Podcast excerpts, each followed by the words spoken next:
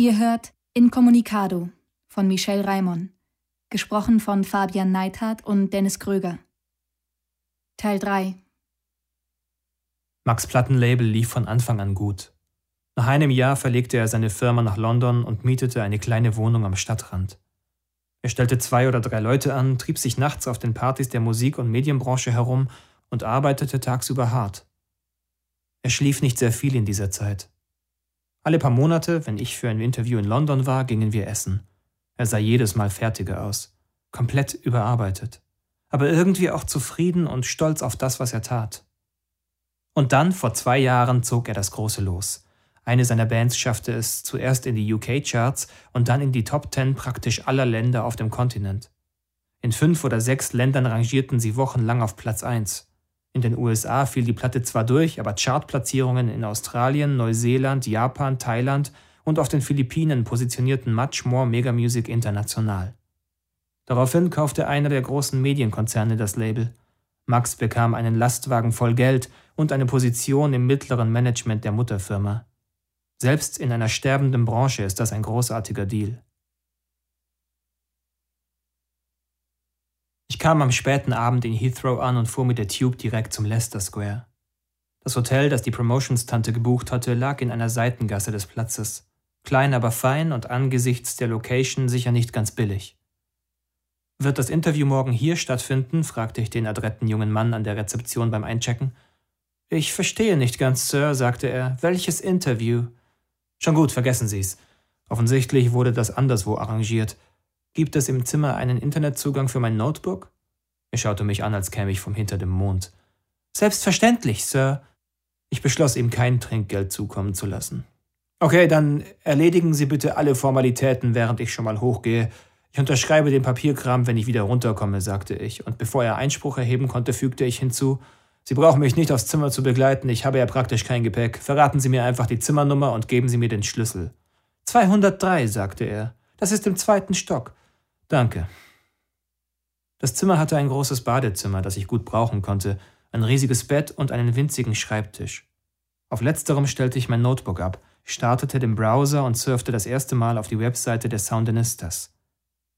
Ich redete mir ein, dass ich nur nachsehen wollte, ob Eugene schon meine Texte hochgeladen hatte. Aber in Wirklichkeit wollte ich Fotos sehen, Fotos von Anna. Die Seite war recht simpel aufgebaut. Ein Tourneeplan, ein paar Fotos, vier oder fünf Lieder als MP3-Dateien zum Downloaden und ein praktisch leeres Weblog. Mehr war noch nicht drauf. Die Fotos waren sowohl technisch als auch fotografisch von niedriger Qualität. Anna war auf den meisten Bildern nicht mehr als ein kleiner Batzen Pixel. Ich startete das Mailprogramm. 32 Mails in den letzten drei Tagen und das, obwohl ich im Urlaub war. Ich überflog die Betreffzeilen im Posteingang etliche Newsletter und Presseaussendungen von Plattenfirmen, Filmverleihen und Buchverlagen. Ich öffnete keine davon. Eine private Partyeinladung, die war schnell gelesen und vergessen. Sieben berufliche Partyeinladungen, gelesen. Vier weitergeleitete Scherzmails, ungelesen gelöscht. Ein Chefredakteur, der fragte, ob ich mir binnen einer Woche eine Story über J-Lo aus den Fingern saugen könne. Er habe gutes Bildmaterial preiswert angeboten bekommen. Nein, bin im Urlaub, nächstes Mal gern. Ein Chef vom Dienst, der fragte, ob ich den neuen DreamWorks-Film rezensieren wolle, er würde mich voranmelden.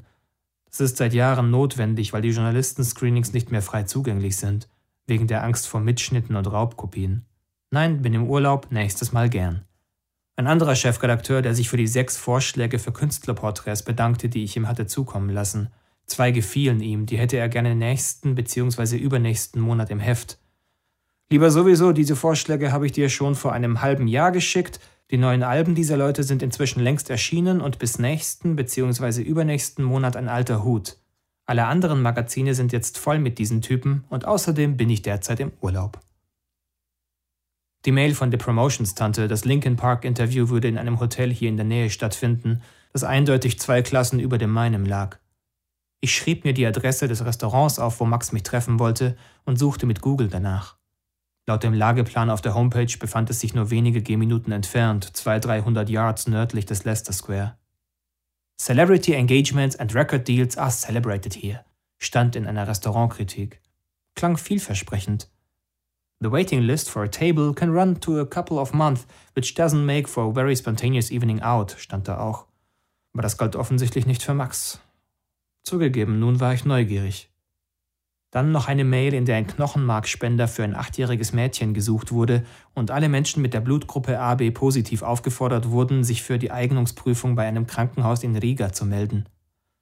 Dazu eine lange Liste von Mailadressen mir völlig unbekannter Personen und die Zusicherung von jemand namens Oleg, dass das kein Hoax sei und er das Mädchen persönlich kenne und die Zeit dränge. Gelöscht. Ich warf einen Blick auf die Uhr und beschloss, dass meine Zeit nicht so drängte und noch genug da war für Duschen, Haare waschen und Zähneputzen. Ich zog mich aus, drehte das Wasser heiß auf und dachte dabei plötzlich an Anna, an unseren Sex im Meer und an ihren verschwitzten, durchtrainierten Bauch. Ich stieg nochmal aus der Dusche, ging ins Zimmer und kramte die Videokamera aus meinem Rucksack. Dann schloss ich sie ans Notebook an und übertrug den Inhalt der Kassette auf die Festplatte, während ich duschte und den gestrigen Abend in Gedanken ein zweites Mal durchlebte. Ich war einige Minuten zu früh im The Ivy. Das Lokal lag noch näher, als ich gedacht hatte. Ein Kellner führte mich an den reservierten Tisch. Amy Lee, die Sängerin von Evanescence, saß am Nebentisch. Ich erkannte sie sofort, denn ich hatte sie etwa ein Jahr zuvor interviewt. Es war ein sehr angenehmes Gespräch gewesen. Wir hatten sogar ein wenig geschakert. Und jetzt saßen wir hier mitten in London an zwei benachbarten Tischen. Wie klein die Welt doch ist. Ich starrte hin, sie warf mir einen flüchtigen Blick zu, ich nickte und lächelte, aber in dieser Sekunde sah Amy wieder weg. Peinlich. Sollte ich aufstehen und rübergehen? Sie saß mit zwei Anzugträgern am Tisch. Wenn ich rüberging und sie mich nicht erkannte, konnte das noch tausendmal peinlicher als gerade eben werden. Ich entschloss mich, in die andere Richtung zu blicken. Das Publikum bestand aus den üblichen Verdächtigen, die große uniformierte Masse Yuppies, ein paar gelangweilte Kinder wohlhabender Eltern, ein paar Neureiche, die typische Dekoration aus Models und Werbeagenturassistentinnen, das Beiwerk aus Make-up-Artisten, Stylisten und Friseuren, ein paar von den unvermeidlichen Japanern, ein paar amerikanische Touristen, ein paar Deutsche, ein paar Russen und hinten im Eck Colin Farrell mit einer ganz sicher bezaubernden Blondine, von der ich allerdings nur den einwandfreien Rücken sah. Ich blickte wieder zu Amy, aber sie war in ihr Gespräch mit den beiden Anzugträgern vertieft. Vielleicht sollte ich doch rübergehen und sie ansprechen. Wenn sie mich abblitzen ließ, bevor Max kam, hätte ich nicht allzu viel verloren. Aber wenn sie mich erkannte und sich mit mir unterhielt, nur kurz, gerade lang genug, damit Max es vielleicht noch sehen konnte, komm, riskier es, dachte ich. Der Kellner kam dazwischen. Er sagte mit näselnder Stimme, Max Büro habe angerufen und gesagt, dass er sich ein wenig verspäte, es täte Max leid und ich solle schon mal anfangen. Nein, danke, sagte ich. Ich warte. Wünschen Sie etwas zu trinken, Sir? Ja, ein Glas Wein bitte. Der Kellner gab mir eine Karte, aber ich war zu faul zu suchen. Einen roten, irgendeinen, und Sie brauchen nicht zu geizen. Max würde die Rechnung zahlen. Sehr wohl, nuschelte der Kellner. Er versuchte es sich nicht anmerken zu lassen, aber ich bin sicher, dass er innerlich die Nase rümpfte. Falls das irgendwie geht. Ich trommelte mit den Fingern auf den Tisch, blickte nach links, blickte nach rechts, beobachtete Colin möglichst unauffällig beobachtete Amy möglichst unauffällig, starrte zu den Russen und begutachtete die Werbeagenturassistentinnen. Der Kellner brachte den Wein. Ich nippte daran. Amy sah auf und lächelte. Ich lächelte zurück. Der Kellner ging an ihren Tisch. Oh, sie hatte ihn gemeint. Mir wurde heiß und ich wurde ganz sicher rot. Ich bückte mich nach meinem unter dem Stuhl stehenden Rucksack und tat so, als würde ich irgendetwas darin suchen. Schließlich nahm ich mein Notebook heraus. Ich nippte am Glas und startete das Videoprogramm. Anna erschien auf der Bühne. Einen Moment überlegte ich, ob ich die Lautstärke so weit raufschrauben sollte, dass auch Amy die Musik hörte. Vielleicht. Sir, könnten Sie das ein wenig leiser stellen? nuschelte der Kellner. Klar, sagte ich, und bringen Sie mir noch ein Glas Wein. Vom selben. War ganz gut. Sehr wohl, Sir. So ein super duper Arschloch. Ich fischte meine Kopfhörer aus dem Rucksack. Max glitt zehn Minuten später auf den Sessel neben mir. Er lächelte mich an, klopfte mir auf die Schulter und sah einfach gut aus. Gut und beneidenswert. Ich konnte nichts machen. Ich hasste und ich liebte ihn. Ich nahm die Kopfhörer ab. Hey Mann, was ist denn das für ein Provinzband-Video? fragte er. Das sind, wie geht's dir? Okay, ich habe Urlaub. Oh Gott, ich wünschte, ich könnte mir auch mal wieder Urlaub leisten. Nur drei Tage irgendwo am Meer. Wie lange hast du Urlaub? Sechs Wochen, sagte ich und bemühte mich, es cool klingen zu lassen, aber ich spürte schon die Unsicherheit in meiner Stimme. Wow, dass du dich so lange vor der Arbeit drücken kannst. Gehst du niemandem ab? Wie ein Schlag in die Rippen. Mir blieb die Luft weg, während Max unbeirrt weitersprach. Ich würde das ja auch gerne machen, aber zurzeit ist das nicht drin. Ich stecke bis über beide Ohren in Arbeit. Ein neues Projekt, das ich entwickelt habe. Ich bin hier wohl für längere Zeit unabkömmlich. Neuer Rekord. Diesmal hatte er es schon in weniger als einer Minute geschafft, dass ich mich als Loser fühlte. Niemand ist unabkömmlich, sagte ich schwach. Hey Mann, lass uns nicht von der Arbeit reden, sagte er, und es klang wie, da kannst du ohnehin nicht mithalten. Erzähl mir lieber von deinem Privatleben. Da gab's auch nicht viel zu erzählen. Ich war solo und klapperte abends mehrmals pro Woche Plattenpräsentationen, Vernissagen und Premierenfeiern ab, besoff mich dort mit billigem Sekt und versuchte Background-Sängerinnen oder Nachwuchsmodels abzuschleppen. Immer öfter ging ich auch auf Produktpräsentationen, das neueste Nokia, der neueste Mercedes, das neueste Sony Vaio, weil da der Shampoos teurer und die Mädchen billiger waren. Da gab es meist eine nicht zu üppige Marketingassistentin, die sich recht leicht in ein Gespräch über ihre Chancen als Model verwickeln und nebenbei abfüllen ließ. Wenn man dabei schnell genug war, dachte sie erst wieder an ihren Verlobten, meist ein daheim vor dem Fernseher wartender Bankkaufmann, wenn alles vorbei war. Die Trefferquote war ganz gut, aber war das Ganze gut genug für Max? Da entwickelt sich grad was, sagte ich. Ach ja, schön, erzähl. Er schien ehrlich interessiert zu sein. Jetzt musste ich nachlegen. Ich nickte zum Notebook. Das Video vom Konzert lief noch. Anna. Max nickte bedächtig. Sie schien ihn nicht vom Hocker zu reißen, aber man konnte auch kaum etwas erkennen. Warte, sagte ich, das ist in einem dunklen Keller gefilmt. Ich suchte die Stelle mit der Schweigeminute. Da hatte ich eine Großaufnahme von Anna gemacht, von der Stirn bis zum Busen. Sie hatte die Augen geschlossen und lauschte der Stille, ihr Brustkorb hob und senkte sich. Ich stoppte das Video. Hübsch, sagte Max. Sehr hübsch, wirklich. Und wie weit seid ihr? Naja, es ist. Also, wir sind noch nicht. Aber wir haben schon. Verstehe, er lächelte. Sie tourt derzeit durch Italien. Deshalb hast du sechs Wochen Urlaub genommen, sagte Max und nickte. Genau, sagte ich. Es war eine Lüge, aber es war auch eine gute Erklärung. Plötzlich war ich kein Loser mehr, nur noch Hals über Kopf verliebt. Der Lackaffe trat an unseren Tisch. Wir bestellten etwas zu essen und eine Flasche Wein. Max schien von meiner Wahl nicht ganz überzeugt und fragte mich, ob ich mit einem anderen einverstanden sei. Of course, sagte ich. Of course, äffte mich der Kellner nach, aber vielleicht bildete ich mir das nur ein. Was tut sich sonst zu Hause? fragte Max. Alles gut, sagte ich. Alle sind wohl auf. Ich weiß, ich habe erst in der Vorwoche mit Papsch telefoniert. Er hat mich angerufen. Es verwirrte mich immer noch, wenn Max meine Eltern Mamsch und Papsch nannte. Es machte mich eifersüchtig. Wann hatte mein Vater mich das letzte Mal angerufen? Ich wohnte zwar in derselben Stadt, aber ich sah ihn nur selten. Wie geht's der ganzen Bande? Die ganze Bande, das waren unsere Freunde aus Jugendtagen. Max meinte damit alle. Einfach alle, mit denen wir je zu tun gehabt hatten. Vor allem interessierten ihn immer seine Ex-Freundinnen. Keine Ahnung warum. Keine Ahnung, das antwortete ich immer. Natürlich wusste ich über die meisten bestens Bescheid. Zwei waren derzeit schwanger, eine machte ein Auslandssemester in Tokio und die kleine blonde Fionuala arbeitete immer noch im Irish Pub ihres Vaters. Sie war inzwischen ziemlich fett und angeblich würde sie den Laden bald übernehmen. Ich wusste das alles. Aber das zuzugeben bedeutete auch immer noch dort herumzuhängen, wo ich herkam, während Max in London lebte und im selben Lokal zu Abend aß wie Amy Lee von Evanescence. Ich war froh, dass er Amy nicht auch noch kannte. Keine Ahnung, sagte ich noch einmal. Irgendwann komme ich mal für eine Woche heim und besuche alle, sagte Max. Ein kleiner Nostalgieurlaub. Ach, Nostalgie ist auch nicht mehr das, was sie mal war, sagte ich, und Max lachte. Das Essen wurde serviert. Der Lackaffe öffnete die Weinflasche, ließ Max am Korken schnuppern und schenkte uns dann ein. Aber ich kann demnächst ohnehin keinen Urlaub machen, sagte Max, während er kaute. Das hatte er schon erwähnt. Ich hatte keine Lust, ihn nach dem Warum zu fragen. Wie steht's um dein Privatleben? Großartig, sagte er. Was auch sonst, dachte ich. Ich bin bis über beide Ohren verliebt. Sie heißt Joanna und wir sind seit etwas mehr als einem halben Jahr ein Paar. Sie ist perfekt und würden wir nicht zusammen arbeiten, wäre sie schon bei mir eingezogen.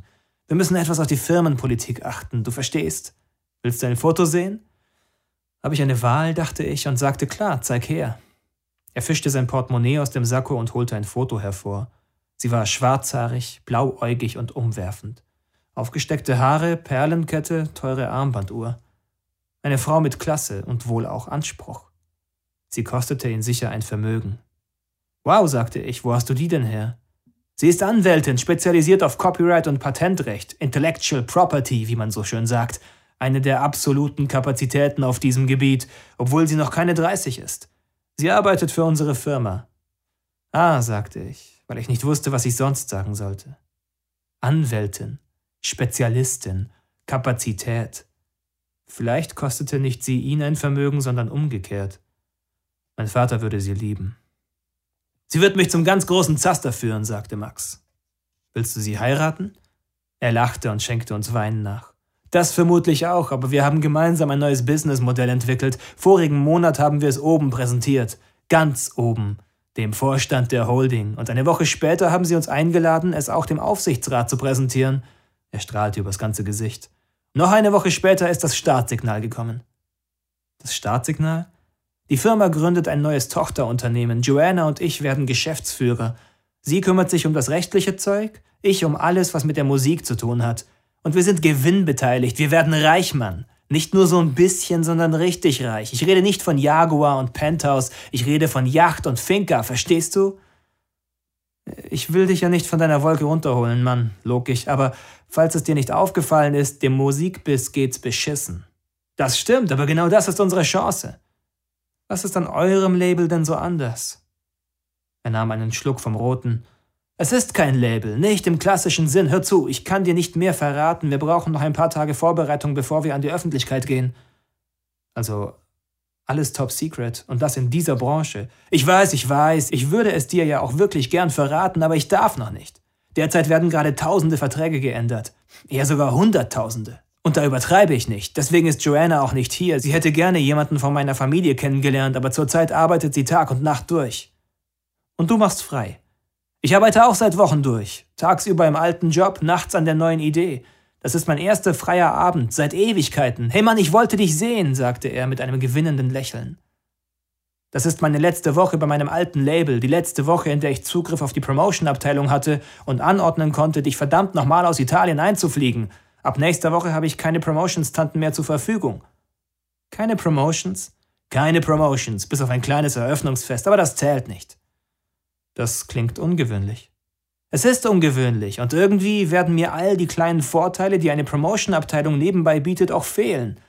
Aber der Aufsichtsrat will das Projekt lieber ohne viel Aufsehen abwickeln. Das entspricht ja ganz deinem Charakter, sagte ich mit einem sarkastischen Unterton. Max verzog das Gesicht. Ja, nicht wahr? Unsere Idee wird dennoch einschlagen wie eine Bombe. Und in einem Jahr fliege ich dich einfach auf eigene Kosten ein, wann immer ich dich sehen will. Und dann bringen wir dich in einem noch besseren Hotel unter. Im besten Hotel der Stadt bringe ich dich dann unter. Danke, ich wohne nicht schlecht, sagte ich. Und ich kann mir das Flugticket auch selbst leisten, wenn ich dich sehen will. Natürlich kannst du das, sagte er. Komm, verrate es mir, sagte ich. Er zögerte, setzte zu einer Erklärung an, zögerte nochmal, schüttelte den Kopf. Ich weiß nicht. Ich muss aufs Klo, sagte ich. Er würde reden, wenn er die Zeit dazu bekam. Aus dem Film Pi. This is Insanity, Max. Or what if it's genius? Als ich zurückkam, hatte Max die Kopfhörerknöpfe in den Ohren stecken und betrachtete das Video. Ich nahm Platz. Er zwinkerte mir zu. Anna sang, die Hunden hüpften. Er lächelte. Eine Punk-Cover-Version von Walking on Sunshine, wie originell. Er klang sarkastisch. Das ist gut, damit werde ich in Zukunft mein Geld machen. Mit Konzertvideos. Er schüttelte den Kopf. Na gut, ich erzähle dir grob, worum es geht, aber du musst schwören, es für dich zu behalten. Ich kann schweigen wie ein Journalist. Wehe, drohte er. Ich sagte, okay, wir reden off-Records, vertrauliches Hintergrundgespräch. Damit habe ich auch schon schlechte Erfahrungen gemacht, seufzte er. Ich war fertig mit dem Essen und schob den Teller weg. Max tat dasselbe. Ich bot ihm eine Zigarette an. Kann ich dich bestechen? Klar! Er zündete ein Feuerzeug, wir sogen ein paar Züge ein.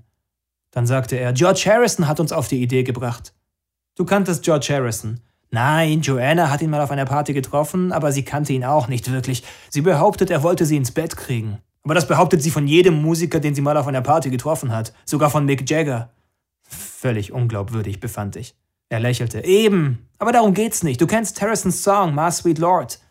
Das war eine Feststellung. Jeder kennt den Song. Kennst du auch die Geschichte mit dem Prozess um dieses Lied? Ich kann mich dunkel erinnern, sagte ich. Harrison hat Teile des Songs abgeschrieben, oder? Nicht ganz. My Sweet Lord erschien auf Harrisons berühmtestem Soloalbum, nämlich All Things Must Pass. Richtig, ein ziemlich dummer Titel für ein Meisterwerk, das die Ewigkeit überdauern wird. Es ist einfach grandios. Und das erste Dreifachalbum der Geschichte, sagte ich. Tatsächlich? Das wusste ich gar nicht. Tja, als Musikjournalist. Jedenfalls wurde aus dem Album die Nummer My Sweet Lord als Single ausgekoppelt. Seine erste Solo-Single, der erste Nummer 1-Hit eines Ex-Beatle in den USA. Ein riesiger Erfolg. Das war 1970. Ein wenig vor unserer Zeit, sagte ich. Und dann wurde er verklagt.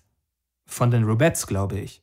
Max schüttelte den Kopf. Von den Chiffons, genauer gesagt von ihrem Manager und Produzenten, Ronald Mack. Die Chiffons hatten 1962 einen Hit namens He's So Fine. Genau, das war's, sagte ich und summte den Refrain. Ich wusste, ich habe die Geschichte schon mal gehört. Die Ähnlichkeit zwischen den Songs ist ja auch wirklich offensichtlich. Ich summte den Refrain noch einmal, diesmal etwas schneller, und schon war ich mitten in Harrisons Hindu-Gospel. Richtig, die Nummern sind nicht identisch, aber sehr, sehr ähnlich. Das Original hat zwei Motive, die je viermal aufeinander folgen. Bei Harrison folgt das zweite Motiv nur dreimal. Er hat statt der vierten Wiederholung eine Übergangspassage angehängt. Max holte einen Kugelschreiber aus seinem Jackett und schrieb auf die Serviette He's so fine A A A A B B B B. My sweet Lord A A A A B B B P. Er zog den jeweils letzten Buchstaben, das sich unterscheidende musikalische Motiv mit dem Kugelschreiber mehrfach nach. Wenn du beide Songs parallel zueinander hörst und darauf achtest, dann ist dieser kleine Unterschied plötzlich ganz eindeutig. Und Harrison verlor dennoch den Prozess? Ja, er verlor ihn. Aber dass er verloren hat, wäre noch nicht wichtig. Warum er verloren hat, das ist bemerkenswert. Harrison hat im Prozess behauptet, er habe den Song nicht gestohlen. Er habe mit seiner Band nach Konzerten gejammt und dabei sei die Melodie plötzlich aufgetaucht.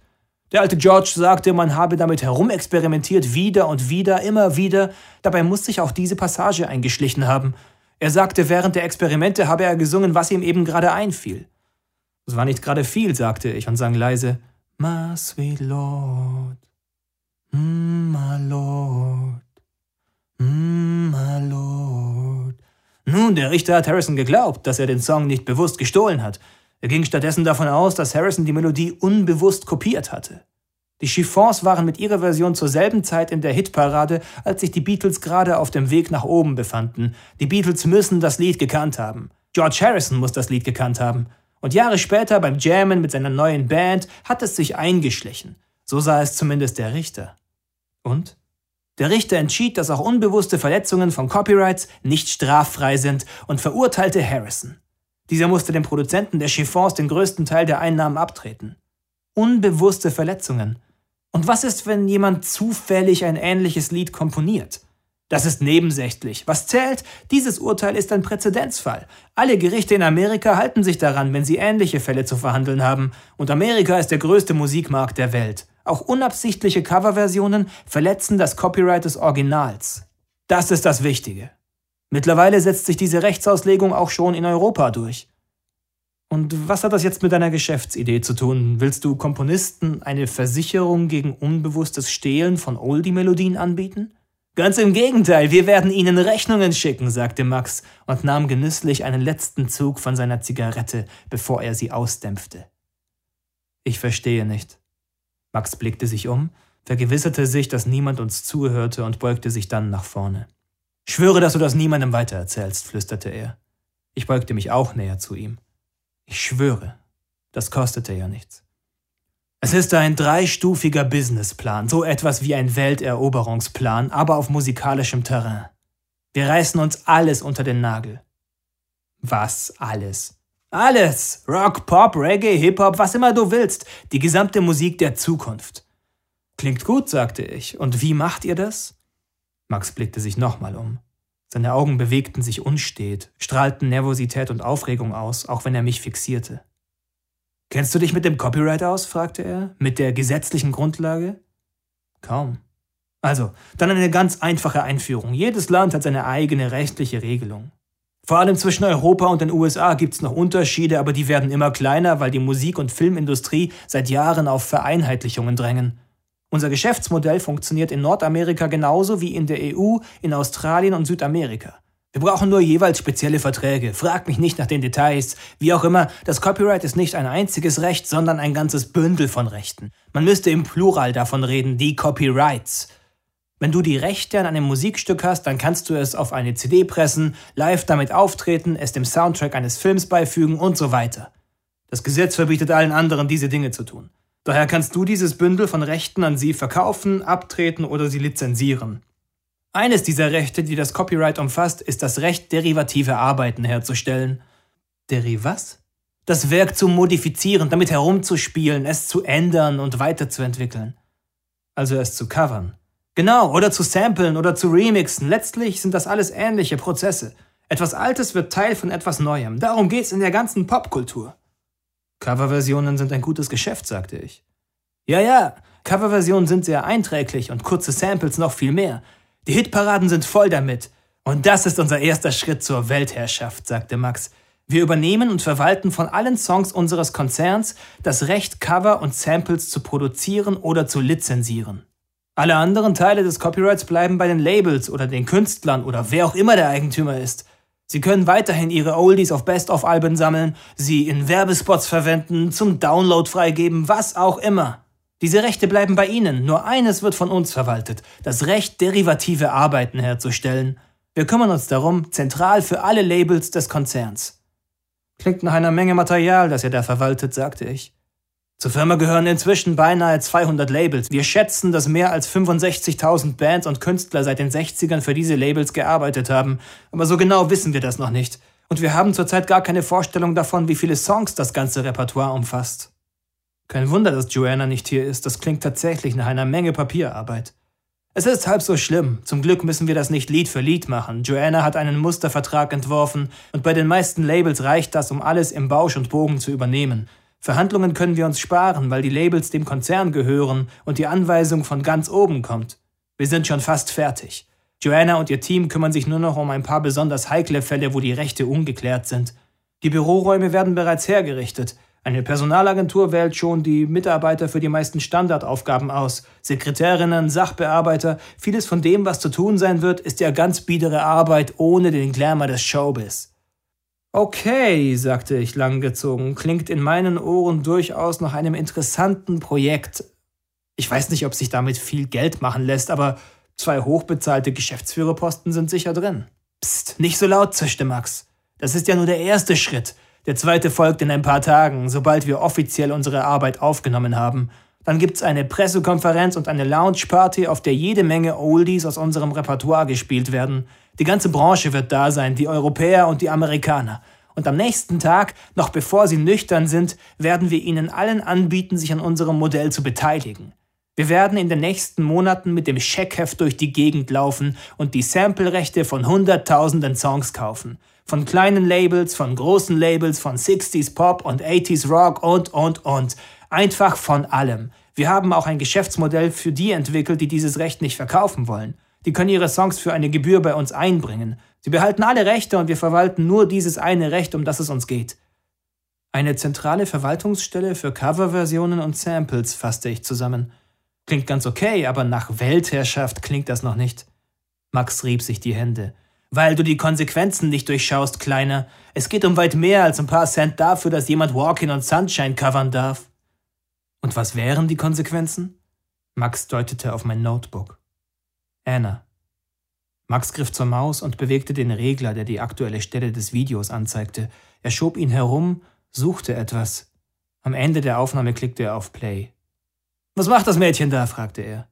Sie hält eine Schweigeminute. Es war der Todestag ihrer. Nein, sagte Max. Weißt du, was sie macht? Sie verletzt unsere Rechte. Sie verletzt eure Rechte, aber sie macht doch gar nichts. Oh doch, sie macht etwas. Sie macht Stille. Das verstehe ich nicht. Du kennst John Cage. Das war wieder eine Feststellung. Schon mal gehört, der hat Klavier- und Percussionstücke gemacht, oder? Ein Experimentalmusiker, Blütezeit in den 50ern, glaube ich, vielleicht auch früher. Er war bei einem unserer Labels unter Vertrag. Ein großer Künstler, aber wenn ich raten müsste, würde ich sagen, miserable Verkaufszahlen. Was hat das mit Anna zu tun? Anna heißt sie also. Cage hat ein Stück namens 433 komponiert. Er nannte es zumindest eine Komposition, aber eigentlich war es eine Performance. Dabei geht ein Pianist auf die Bühne, setzt sich ans Klavier und spielt keinen einzigen Ton. Vier Minuten 33 Sekunden lang herrscht Stille. Dann ist das Stück vorbei. Kunst, sagte ich. Idiotisch, sagte Max, aber wir haben die Rechte daran. Und wenn du mich fragst, dann ist das, was deine Kleine da macht, eine Coverversion. Das ist idiotisch, sagte ich. Max zuckte mit den Schultern. Vielleicht, aber ihre Performance ist doch eindeutig ähnlich zu dem Stück, das Cage komponiert hat. Da es eine Schweigeminute war, ist ihre Version eben etwas kürzer, aber ansonsten ist alles gleich. Ein derivatives Werk. Da hat Harrison bei Mars Sweet Lord das Original noch mehr verändert als sie bei diesem Auftritt. Ich schnaubte. Sie hat sogar den Text unverändert gelassen. Welch Skandal. Ja, nicht wahr? Er lehnte sich selbstzufrieden zurück und schmunzelte. Wir werden Coverversionen entdecken, wohin wir auch blicken. Die Kassen werden so klingeln, dass wir mit dem Geldzählen nicht nachkommen werden. Kein Richter der Welt würde euch recht geben, sagte ich.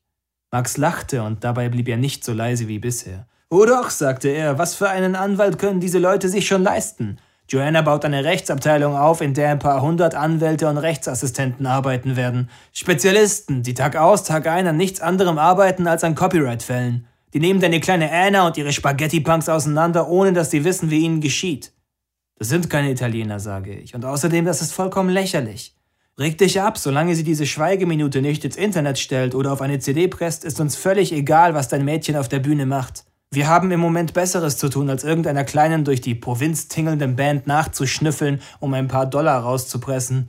Aber es wäre durchaus ein interessanter Musterprozess. Ich glaube, Joanna hätte da ihre Freude dran. Ich war sauer auf Max, mehr als sonst. Erstens, weil ich irgendwie das Gefühl hatte, Anna verteidigen zu müssen. Aber da war zweitens noch etwas anderes. Ich konnte mir vorstellen, dass Max reich wurde. Nicht, dass ich schon an seinen Plan glaubte, aber ich begriff, dass er einen fett dotierten Managervertrag erhalten hatte und vielleicht noch ein paar hunderttausend für das Konzept. Der bloße Gedanke daran nervte mich. Da sagte er, wir werden hunderte Leute beschäftigen, die nichts anderes tun müssen als Musik hören. Das wird meine Abteilung sein. Alles, was irgendwo auf der Welt auf CD oder im Internet veröffentlicht wird, werden wir uns anhören. Alles. Wir suchen nicht nur nach offensichtlichen Coverversionen, sondern auch nach Teilen, sogar nach Spurenelementen. Dieselbe Bassline, ein Gitarrenriff, ein sich wiederholendes Motiv, ein verwandter Text. Wenn wir Ähnlichkeiten mit einem Werk entdecken, dessen Rechte wir verwalten, dann schicken wir den Nachahmern einen Lizenzvertrag und eine Rechnung. Das geht ganz formlos. Und wenn die Empfänger nicht zahlen, dann kommt Joannas Abteilung ins Spiel. Exakt, dann werden wir klagen, aber glaube mir, die meisten werden freiwillig zahlen. Ich verstand. Ihr werdet schon bei der kleinsten Ähnlichkeit eine Rechnung schicken und mit eurer ganzen Armee von Rechtsanwälten drohen. Genau, wenn wir etwas entdecken, das auch nur vielleicht unsere Rechte berührt, werden wir schon aktiv. Im Zweifelsfall für uns. Wenn es jemand auf einen Prozess ankommen lassen will, können wir unsere Chancen ja noch einmal bewerten, bevor wir wirklich klagen. Was zählt, ist die Masse. Wir werden darin perfekt sein, kleine, unscheinbare Zitate zu entdecken. Vier, fünf identische Noten werden da schon reichen. Und vergisst nicht das Harrison-Urteil. Es reicht, wenn die Ähnlichkeit unbewusst entstand. Wir müssen keine Absicht nachweisen können. Ihr werdet schlechte Presse haben. Man wird sagen, ihr bringt die Songwriter um.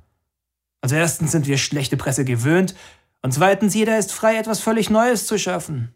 Popmusik lebt von Zitaten, das weißt du. Du hast es vorhin selbst gesagt. Ja, und deshalb ist es nur fair, die Urheber dieser Zitate auch zu entlohnen. Ihr seid nicht die Urheber. Wir verwalten die Rechte der Urheber, das kommt auf dasselbe raus. Ihr bringt die kleinen Labels um. Die haben aber die Sympathie der Massen. Bullshit, hätten sie die Sympathie der Massen, wären sie keine kleinen Labels. Außerdem bringen wir sie nicht um. Unsere Gebühren werden sehr niedrig sein. Wer zahlt, ohne vor Gericht zu ziehen, wird sich's leisten können. Es wird sogar einen Sondertarif für Hobbybands ohne Plattenvertrag geben. Wer sich freiwillig bei uns meldet und um eine Lizenz ansucht, bekommt nochmal einen kräftigen Rabatt. Warum sollte sich jemand freiwillig melden? Weil wir ihn ohnehin finden würden. Wir werden Computerprogramme entwickeln, die eine Erstanalyse durchführen. Wir werden Suchmaschinen entwickeln, die automatisch Webseiten abklappern und Tauschbörsen durchforsten. Wir werden die Peer-to-Peer-Netze anzapfen. Wir werden überall im Netz Aufnahmen von Bands sammeln, die noch nicht einmal einen Plattenvertrag haben. Wir werden diese Aufnahmen analysieren und bewerten und den Bands Rechnungen schicken. Das ist genial, oder? Sie bekommen keinen Plattenvertrag und wir verdienen trotzdem an ihnen. Ich war sprachlos. Das ändert langfristig vielleicht sogar das Geschäftsmodell von Musikkonzernen, fuhr Max fort. Wir kassieren nicht mehr bei den Konsumenten, sondern bei den Bands. Wir werden uns nicht mehr damit aufhalten, die illegalen Downloads zu bekämpfen. Das ist ohnehin ein Guerillakrieg, für den wir viel zu schwerfällig sind. Diesen Kampf hat die Musikindustrie ohnehin schon verloren. Richtig, das wissen auch meine Chefs. Deswegen waren sie so schnell bereit, für unser Projekt grünes Licht zu geben. Das Tolle an unserem System ist, dass die Bands sich nicht vor uns verstecken können. Wer Erfolg haben will, muss in die Öffentlichkeit. Und wer in der Öffentlichkeit steht, braucht einen Namen, an den man eine Rechnung adressieren kann. Das Internet mag Anonymität gewährleisten, aber das Geschäft tut das nicht.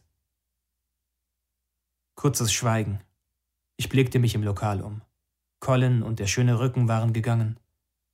Du gehörst nicht in diese Welt, du bist zu naiv dafür, dachte ich. In Zukunft ist es uns völlig egal, ob sich die CDs einer Band verkaufen oder die Konzerte gut besucht sind, fuhr Max fort. Jede Band muss sich selbst vermarkten und wir verrechnen Lizenzgebühren.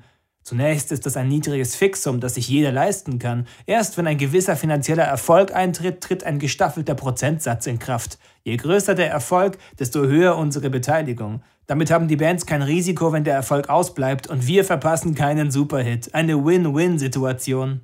Davon bin ich überzeugt. Wenn wir nur genug Material in unseren Archiven haben, dann werden wir immer eine Möglichkeit finden, unseren Anteil einzuklagen. Er machte eine Pause. Aber das ist noch nicht alles. Was noch? Das Beste an unserem Konzept ist ein Trick, den Joanna sich hat einfallen lassen. Wenn jemand eine Lizenz bei uns erwirbt, darf er die damit geschaffenen neuen Songs verwenden, vermarkten und verkaufen, wie immer er will. Wir nehmen darauf keinen Einfluss. Das ganze Bündel an Copyrights an dem neuen Werk gehört den Lizenznehmern, bis auf eine Ausnahme. Das Recht, derivative Arbeiten zu machen, riet ich.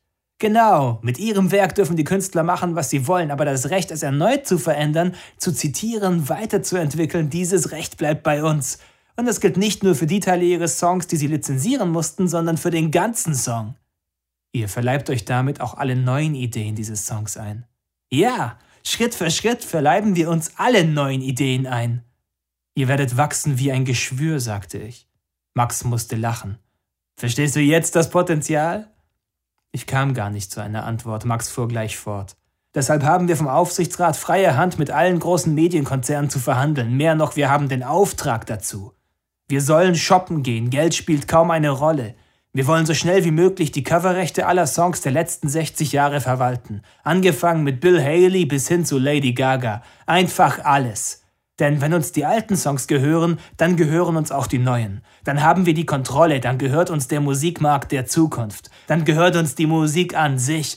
Das ist Stufe 3, Weltherrschaft. Du bist wahnsinnig, sagte ich nun. Ein wenig, kokettierte er, er griff zum Glas und prostete mir zu. Auf den alten George Harrison und seine Hindu-Götter. Es wird immer wieder völlige Neukompositionen geben, wagte ich einen letzten Einwand. Ganz sicher sogar, sagte Max und nahm einen kräftigen Schluck. Aber wir werden genug Geld verdienen, um die paar Fälle einfach aufzukaufen. Wen willst du schon wieder aufkaufen? fragte Amy Lee und glitt auf den Sessel neben Max. Amy, ich hab dich gar nicht gesehen, sagte Max und küsste sie auf die Wange. Ich war kaum noch überrascht. Immer nur Business im Kopf, hm? sagte sie. Ach wo, das hier ist Privatleben, ein Familientreffen. Darf ich dir meinen Cousin vorstellen? sagte er. Wir kennen uns schon, sagte ich. Amy runzelte fragend die Stirn. Ich bin Musikjournalist. Wir haben vor ein paar Monaten ein Interview gemacht für Backstage, sagte ich. Oh ja, ich erinnere mich, sagte sie, aber es war offensichtlich, dass sie log. Was machst du denn heute noch? fragte Max. Wir gehen auf eine Party, sagte Amy und deutete auf die beiden Anzugträger. Komm doch mit und bring Joanna mit. Die Arme muss die ganze Nacht arbeiten, sagte Max. Aber ich habe frei und ich könnte ein wenig Spaß brauchen. Warum nicht? Würdest du mich entschuldigen? fragte er mich.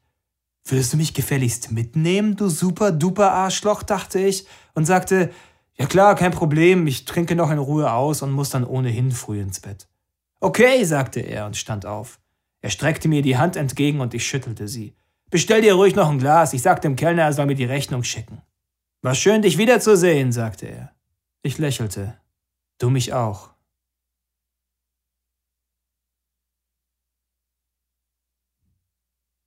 Irgendwann fanden die Plattenfirmen heraus, dass es sehr viel profitabler ist, die Distributionskanäle zu kontrollieren, als in die Künstler zu investieren. Und weil es zu diesen Firmen keine echte Alternative gab, konnten Künstler auch nirgends anders hingehen. Schrankenwärter zu sein war hochprofitabel, aber nun sind wir in einer Welt ohne Schranken. Das Internet erlaubt den Künstlern direkt mit ihrem Publikum zu kommunizieren. Wie kann eine Firma in einer Welt, in der wir alles haben können, was wir wollen, wann immer wir wollen, Gewinne generieren? Durch Filter.